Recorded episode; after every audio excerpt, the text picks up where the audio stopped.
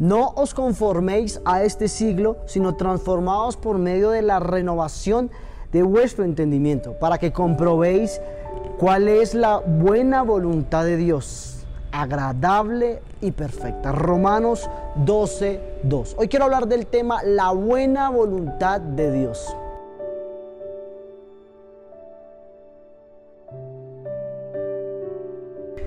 Para los judíos atravesar el río Jordán era algo muy importante. Significaba dejar atrás el desierto para tomar lo nuevo de Dios, para tomar la tierra prometida eh, que Dios había dejado. Para nosotros es dejar atrás nuestros éxitos, nuestras derrotas, nuestros logros y empezar a vivir en lo prometido, en lo nuevo, en lo diferente que Dios tiene para nosotros en las nuevas promesas de Dios que son nuevas cada día.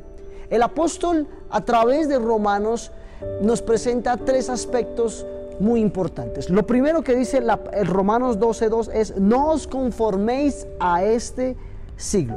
Cuando las personas se conforman, se le nublan los sueños y se pierde el espíritu de conquista y empieza a contaminarse del mundo. Recuerde que la Biblia dice que estamos en el mundo, pero que no pertenecemos al mundo.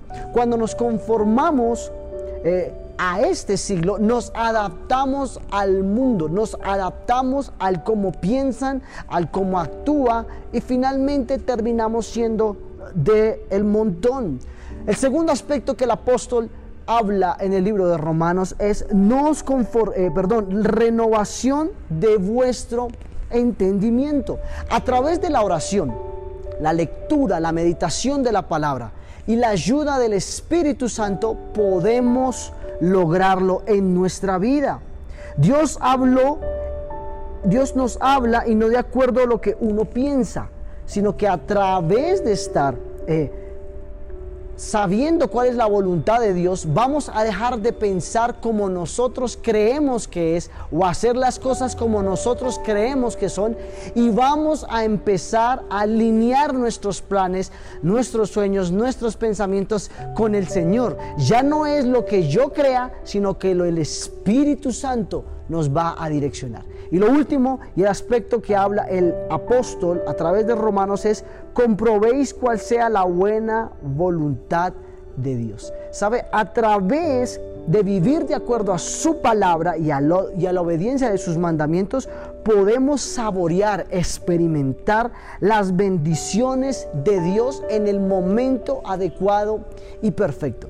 Dios ha prometido bendecirte. Dios ha prometido que te va a bendecir, que te va a dar riquezas, oro, salud, prosperidad. Pero tenemos que esperar que sea en el tiempo perfecto de Dios. Amén. Quiero orar por ustedes antes de terminar este tiempo de devocional. Señor, te damos gracias por este tiempo, por esta palabra, por esta tu palabra, Señor.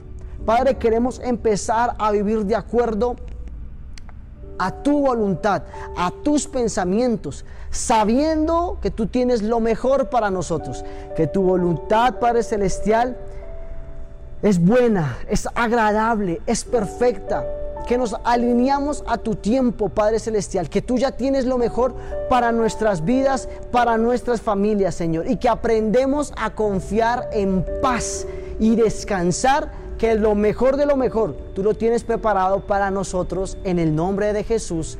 Amén y amén. Feliz y bendecido día.